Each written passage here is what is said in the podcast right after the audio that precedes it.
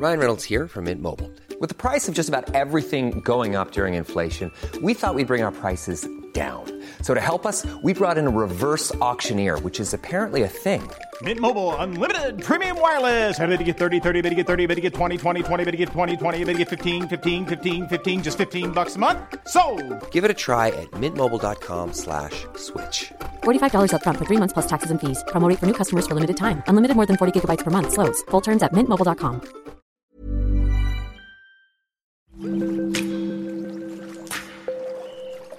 Aderezo presenta Comer limpio.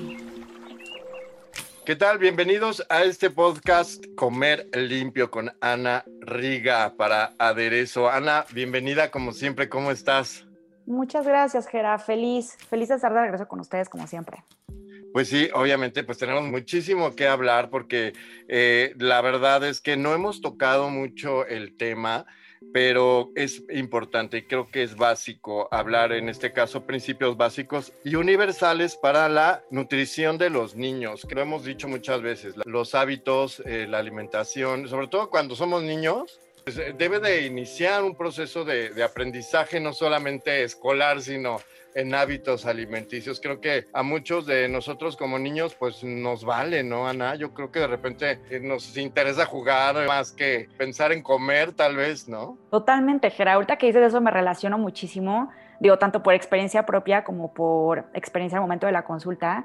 Eh, de justo esto que dices, ¿no? O sea, de cómo siempre la prioridad del niño va a ser estar correteando, estar jugando, estar con los amigos. Y puedo ver perfecto a la mamá, incluso te digo, tengo como un throwback, o sea, mi mamá gritando por la ventana, así, Ana, ya vete a comer. Sí, no, y tú, no, ahorita no tengo hambre. O sea, es la última prioridad. Y aparte te decía, bueno, obviamente no pensabas y te obligaban a veces a comer. Creo que se convertía en una, en una responsabilidad más de niño el comer.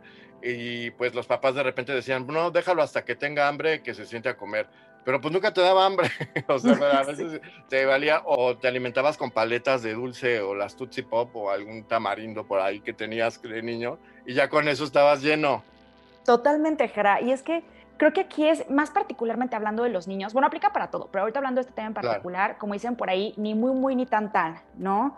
O sea, ni muy, muy estrictos, ni muy, muy, muy rígidos, porque dicen por ahí que lo que nos prohíben suele ser luego lo que más nos tenta, ¿no? Los Eh, más interesante, sí. Sí, o sea, y a ver, son construcciones psicológicas que se van haciendo desde que somos niños, ya sabes, el clásico de, en esta casa está prohibido comer dulces o está prohibido comer pizza, ya sabes, y entonces, Ajá. obvio, a la primera escapada y a la primera oportunidad que tienes de irte a casa del amigo del vecino, es lo que te vas a comer. Entonces, por eso creo que ni muy, muy en ese sentido, o sea, de crear regímenes que sean tan estrictos, que se vuelvan prohibitivos, ni tampoco tan, tan en la otra parte de decir, bueno, pues que el niño haga lo que quiera, no lo que decías ahorita, de pues si no quiere comer, pues que nunca coma, ¿no? Y Claro. si se quiere comer las Tootsie Pops de cena, pues que se coma las Tootsie Pops y no pasa nada. Esto es bien importante, Jera, porque bueno, siempre platicamos aquí de, de cómo la nutrición es algo que juega un papel bien importante en nuestra vida.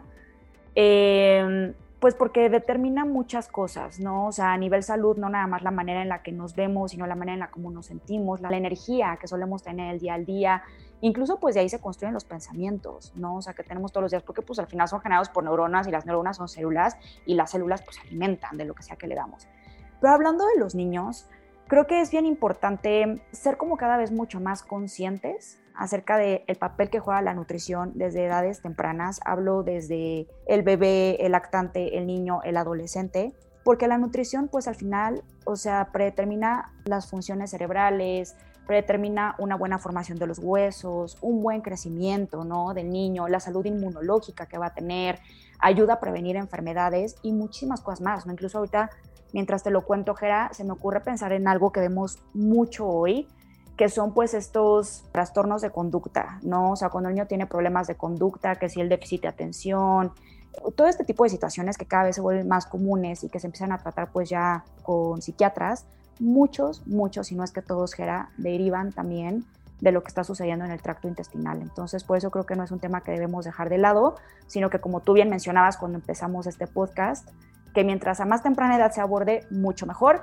porque día a día, desde que nacemos, estamos construyendo, ya sea de manera consciente o subconsciente, hábitos. Los hábitos al final son lo que hacemos en el día al día, entonces pueden ser constructivos o pueden ser destructivos. Entonces, pues si le ponemos atención, si lo hacemos a conciencia, creo que se pueden empezar a hacer, a poner cimientos muy fuertes y muy constructivos desde, pues desde la niñez. Claro.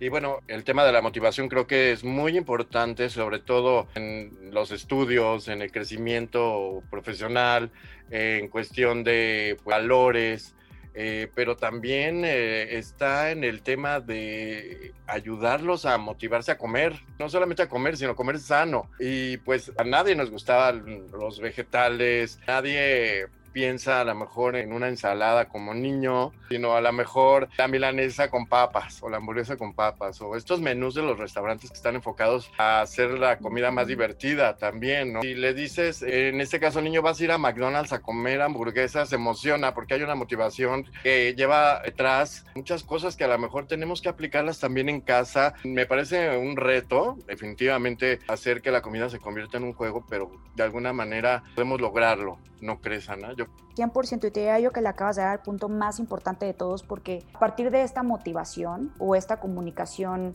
digamos, positiva en torno a la comida es que deriva absolutamente todo lo demás. ¿no? Y ahorita que tú decías, me hace mucho clic, o sea, justo los ejemplos, y creo que muchos nos vamos a poder reflejados en esto, que si bien yo sí estaba dentro de este pool de niños que se emocionaban muchísimo cuando me llevaban a McDonald's porque era como un premio, ¿no? Que ahorita vamos a hablar de las condicionantes. Yo me acuerdo también, chance no me creen, pero desde que tengo memoria, no te miento, hay fotos mías de un año, o sea, donde estoy mm. feliz comiendo betabel, pero vaya, lo que, al punto que quiero ir con esto es que mi mamá siempre me lo presentó a manera de juego. El betabel tiene pues una tintura muy muy característica, ¿no? O sea, digamos que pinta a lo mejor hasta demasiado. Y pues a los niños nos gusta batirnos. Y te gusta embarrarte y te gusta y todo. Entonces, hay mamá siempre. Y enseñar la lengua roja. Exacto, la lengua roja, todo esto, decirme a mis manos, los cachetes y todo. Y mamá siempre me permitió hacer mucho esto. O sea, creo que con la comida en general. Digamos contrario a este dicho, que dice que con la comida no se juega, ¿no? Sabes que yo me cuestiono y digo, pues a lo mejor con la comida sí se juega. Lo que dices ahorita tú de presentar la manera de juego, de no estar reprimido el niño de, ah, ya te embarraste y no, ¿no?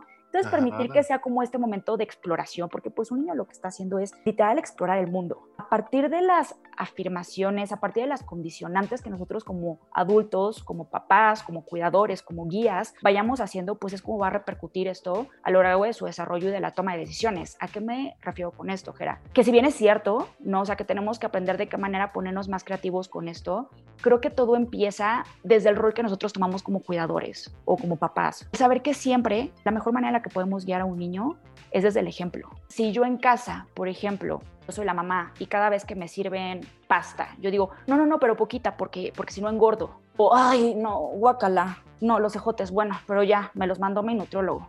O, no, y entonces este tipo de comentarios, que pueden parecer comentarios muy inocentes, porque ya los decimos casi de manera automática, pero concientizar y saber que hay niños que nos están escuchando. Y de nuevo, o sea, estos a lo mejor que hago son como muy obvios hacia ciertos alimentos, pero incluso, por ejemplo, cuando la mamá habla de su propio cuerpo, ¿no? A lo mejor la mamá se ve en el espejo y, ay, no, qué gorda, no, es que me tengo que poner a dieta, es que, no, y entonces todo esto que el niño va absorbiendo y entonces empiezan a crear estos estigmas de qué alimentos son buenos, qué alimentos son malos, la pasta engorda, el brócoli me hace flaco, no, este tipo de cuestiones donde nosotros realmente vamos pues como agregándole valores que no necesariamente son ciertos. Yo como cuidador estoy guiando desde mi propia experiencia, pero que yo puedo aprender, digamos, a quitar este juicio de valor para que ellos vayan siendo como mucho más libres en el momento de hacer sus elecciones alimenticias sin estar como predeterminados por estos prejuicios. Aunque creo que también valdría la pena aquí decir que como cuidador, pues también, aparte de tener mucha atención en este tema de saber que nosotros somos un modelo a seguir y lo que nosotros hagamos, el niño lo imita. También saber que pues hacerlos responsables de estos niños, pues nos responsabilizamos también por las compras y por la oferta que hay de los alimentos en casa. Aquí entra un poco esta parte, decíamos, sí hay que dejar que el niño elija, ok, sí, pero el adulto responsable y el adulto informado y el adulto educado soy yo, ¿no? Entonces no voy a decir y voy a decir, ah, bueno, voy a comprar pizza y voy a comprar hamburguesas y voy a comprar milanesas empanizadas y que el niño elija. No, a ver, desde mi educación de entender cuáles son los nutrientes que mi hijo o que el niño requiere, es lo que yo debería tener en casa, ¿no? Se debería tener una buena oferta de verduras, una buena oferta de frutas, una buena oferta de cereales integrales, una buena oferta de diferentes fuentes de proteína. Y entonces ya se abre esta elección, digamos, a conciencia que se le ofrece al niño. Creo que es vital también tomar esta parte responsable del adulto, porque lo creas o no, Gera, también me toca escuchar muchos papás que dicen, ay, es que siempre, le doy, pero siempre quiere las galletas. Pues sí, pero pues para empezar, porque hay tres cajas de galletas diferentes en casa. Y de nuevo, no estoy diciendo, no, nunca comas galletas. A ver, son niños. Y aunque nosotros no se los ofrezcamos en casa, van a ir a fiestas de amigos, van a ir a jugar videojuegos a la casa del vecino. Por supuesto que sí, pero nosotros desde casa, de nuevo, ofreciendo este tipo de alimentos nutritivos, hacemos esta reafirmación de decir, ok, si hay, sí te los puedes comer, pero no que sean la rutina del día al día, porque en el día al día, pues hay mucho más opciones que a ti te van a ayudar mucho más. Claro, y obviamente pues recomendar recetas o otro tipo de formas de preparar alimentos como el hígado, por ejemplo, que yo lo alucinaba con todo mi ser. Hígado encebollado.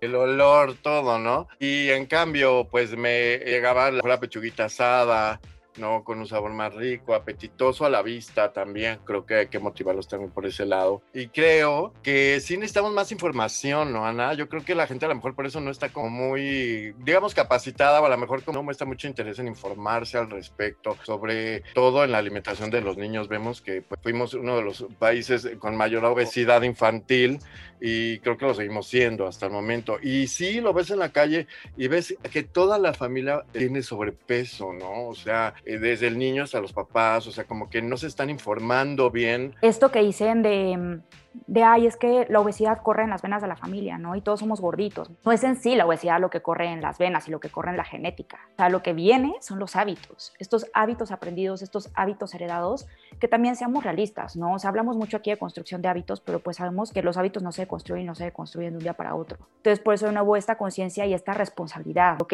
estoy así, esta es mi situación actual, esta es la situación actual de mi familia, quiero yo seguir así, quiero que mis hijos sean así, es lo que quiero heredar a futuras generaciones, que me corresponde y que puedo empezar a hacer hoy, ¿no? O sea, ¿qué cambio puedo hacer? Ya no reprochar de, es que si yo hubiera hace cinco años, o es que cuando yo era joven, es que mi mamá, bueno, ya pasó, ¿no? Entonces, responsabilizarnos y decir qué cambios puedo empezar a hacer a partir de ahora. Entiendo esta parte que se puede volver también de pronto muy confuso, sobre todo, o sea, déjame tomar ahorita el ejemplo que tú mencionabas, Gera, de, de los niños que tienen obesidad o diabetes, que tristemente lo mencionabas tú, pues somos el país líder, ¿no? En esto, en la niñez. Muchas veces, o sea, cuando las familias voltean a ver esto y dicen, ok, tenemos este tema en la familia, ¿no? Entonces el niño tiene que ir al doctor, o tiene que ir al pediatra, o tiene que ir al nutriólogo, o alguien que nos ayude, que nos guíe. Muchas veces lo que los papás como adultos están pensando es en decir, ok, lo que tenemos que hacer es reducir las calorías de la dieta. ¿No? Que es lo que siempre nos han dicho. Ya hay cada vez mucho más estudios que dicen que pues no todo está en las calorías, ¿no? Sino todo sería muy sencillo. O sea, contar, restarle, sumarle y ya está. Es mucho más que eso, es bioquímica todo lo que sucede en nuestro cuerpo. Pero bueno, regresando a cuáles son como las ideas generalizadas que tenemos en cuanto a esto, queremos ir y hacer lo mismo con los niños. Hay que recordar que los niños están en una etapa de crecimiento. Esta etapa de crecimiento demanda muchísimos nutrientes, demanda muchísima energía. Imagínate, Gera, para hacer que crezcan los huesos, que el niño en sus primeros años de edad duplique el tamaño en cuestión de semanas, de meses. O sea, es una cosa impresionante la demanda energética que está sucediendo, ¿no? O sea, a ver, si nosotros como adultos, por poner un ejemplo, cuando vamos, no sé, al gimnasio y estamos haciendo pesas, nos dicen, oye, tienes que comer más, ¿no? Porque quieres que crezca el músculo. Y nosotros ya alcanzamos, digamos, nuestra estatura, la que vamos a tener toda la vida, ¿no? Prácticamente. Los niños están en desarrollo. Entonces, necesitan alta demanda de calorías. No se trata de cortarles por ahí, porque ¿qué es lo que va a pasar ahí? Voy a empezar a generar, uno, empiezo a generar estas ideas negativas en torno a la comida, ¿no? O sea, este tema de no puedo comer porque engordo. Es que si yo como, engordo. Es que, no, y entonces todo este tipo de cuestiones, o al revés, ¿no? Ahorita lo estoy diciendo muy relacionado con el sobrepeso, pero pues también, puede ser a la inversa. Cuando el niño está por debajo del peso ya que debería de tener, entonces, no va por el tema de las calorías, o sea, desmitificando como estas ideas comunes que se tienen, sobre todo en los niños, que era yo les diría que el punto principal, o sea, sobre el que deberíamos de partir, es el saber que ellos tienen que tener una dieta muy densa en nutrientes. Nutrientes, ¿no? Recordando que nosotros comemos para nutrirnos, no comemos para llenarnos. Porque cuando comemos para llenarnos, pues es bien fácil agarrar una bolsa de papas fritas de cualquier tienda de conveniencia que nos quede en el camino y nos la comemos y nos llenamos. Pero ¿qué nutrientes hay ahí? ¿Dónde están mis proteínas? ¿Dónde están mis aminoácidos? ¿Dónde está mi fibra? ¿Dónde están mis vitaminas? ¿Dónde están mis minerales? Los niños esto es lo que necesitan.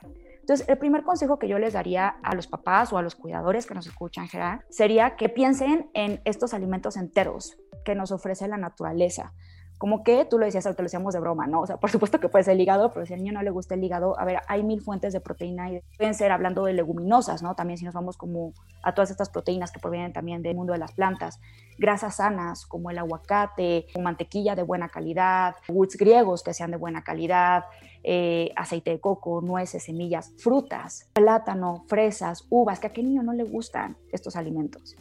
Entonces, es ponerlos a su disposición y creo que como parte natural del proceso, vamos a empezar a observar que mientras nosotros nos enfocamos en meter alimentos que sean densos en nutrientes, vamos quitando en automático el espacio para la comida chatarra. Ofreciendo todo esto, el niño se va a saciar, el niño se va a sentir bien, va a tener buenos niveles de energía y entonces, a ver, no estoy diciendo que nunca va a querer una galleta, pero a lo mejor ahora van a ser dos galletas en lugar del paquete entero. Claro, y obviamente pues se va acostumbrando a este tipo de alimento que pues a la vez le gusta y no se le hace tedioso, porque al igual que la educación pues hay que hacerlos aprender jugando a lo mejor con técnicas un poco más relajadas. Creo que eh, volviendo al tema de la motivación, esto que dices es muy importante para que ellos mantengan desde su corta edad pues unos hábitos bastante sanos sobre todo sanos, que es lo que nos interesa. Y es bueno, hablando de este tema, para informarse, creo que hay que estar bien informados sobre el tema. Hay algunos libros que pues podríamos recomendar. Entre ellos está La alimentación de nuestros hijos, Bradford Montse, también está La longevidad comienza desde niño de Walter Longo y también les recomendamos Leche con galletas de um, Juan Lorca y Melissa Gómez. Esto pues lo pueden comprar en Amazon y también en algunas librerías. No sé si tengas tú alguna recomendación sobre estos libros o a lo mejor hasta algunas páginas, ¿no? Yo creo que hay que este, decir a la gente que también puede consultar estos temas. Sí, totalmente, No, mil gracias por las recomendaciones. Creo que es buenísimo tener también algo de bibliografía. Hay una página que a mí me gusta mucho se llama doctorax.com. Es como, ahorita les digo bien cómo se escribe, pero es prácticamente como un Google, mini artículos que son muy digeribles acerca de nutrición, pero sobre temas puntuales. O sea, tú te vas al buscador y puedes buscar así como cuáles son los alimentos más densos en vitamina D o cuáles son los alimentos que son más amigables con los niños. Y te arroja muy buena información. Es una página que está curada por un grupo de médicos. A mí me encanta. Entonces, se llama la página, se escribe D de dedo, R de ratón, A de Ana, X, e.com, doctorax.com. Vienen también recetas, vienen recetas de todo tipo, ¿no? Si de pronto quieres decir, como quiero hacer recetas, no sé, por ejemplo, de licuados, que los smoothies, a mí se me hace como una muy buena solución para esto que hablábamos de jugar un poco más con la presentación de los alimentos de los niños, que a lo mejor no está tan divertido si tú le ofreces un plato de espinacas con un pedazo de pechuga asada y luego le dices, ay, ten cinco fresas, bueno, las fresas que sean, ¿no? O sea, de postre, pero a lo mejor es mucho más divertido si todo lo ponemos en un licuado le damos colores vibrantes con ayuda de la fruta, le ponemos ahí unos toppings, no sé, como a lo mejor un poco de, amaranto inflado, un poco de quinoa reventado, un poco de semillas, ¿no? Semillas de girasol. Se ve mucho más divertido, le pones un popote, ¿no? Que le gusta en su vaso favorito, entonces ya cambia por completo esta narrativa que va en torno a la alimentación. Quisiera nada más reforzar como otro principio básico, Jera, si a ti te parece bien, claro. Mm, que sería el tener también mucho cuidado, sobre todo en el, en el consumo del azúcar, que ya dijimos que va a pasar, no, inevitablemente es parte de la vida y está bien, mientras sea con medida y sea con conciencia, pero sí el ahorrarnos todos esos gramos de azúcar extra totalmente innecesaria que muchas veces, sobre todo en los niños,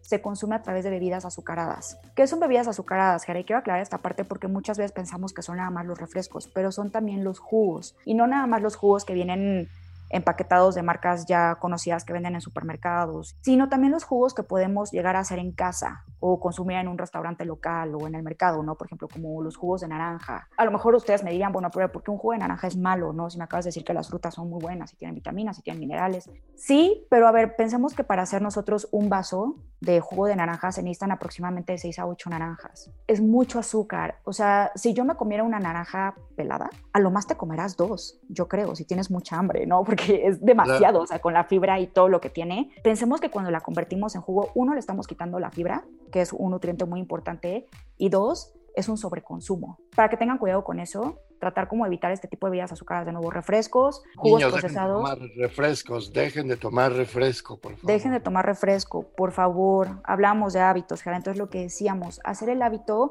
de agarrarle el gusto al agua natural, no al agua de repente infusionada, no sé, con unas hojas de pepino, de arándanos azules, ¿no? Que se dejan un ratito. Ustedes lo pueden preparar muy fácilmente en casa llenando una jarra con agua filtrada y le ponen la fruta que quieran o las rodajas de pepino o la menta, que luego también cuando hace calor es muy refrescante, se infusiona y sabe delicioso. Y se ve divertido, no hablando ahorita de los niños de que por la vista nace el amor, pero refrescos, por favor no, leches azucaradas, por favor no, la lechita de desayuno, sabor chocolate con el conejito esto para los desayunos, no. O sea, con estas microdosis de jugos procesados, de refrescos y de leches procesadas, estamos dándoles el azúcar que deben de estar consumiendo en un periodo de tres días solamente en una sentada. Claro, y eso sírvanlo en vasos divertidos, motívenlos, vamos a jugar con bebidas sanas y con alimentos sanos. Muchísimas gracias, Ana Riga, de verdad, como siempre, súper interesante. Y por favor, escríbanos a podcast.om.com.mx, síganos en Aderezo OM y en todas sus redes. Muchísimas gracias por su atención, muchas gracias, Ana. Gracias a ustedes, un placer estar aquí, como siempre. Nos escuchamos la próxima. Hasta luego.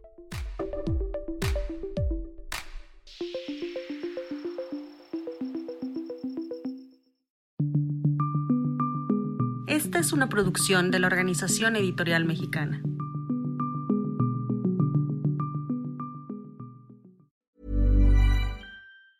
Planning for your next trip?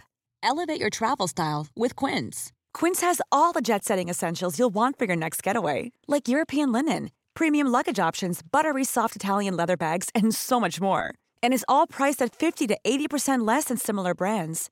Plus, Quince only works with factories that use safe and ethical manufacturing practices. Pack your bags with high-quality essentials you'll be wearing for vacations to come with Quince. Go to quince.com/pack for free shipping and 365-day returns.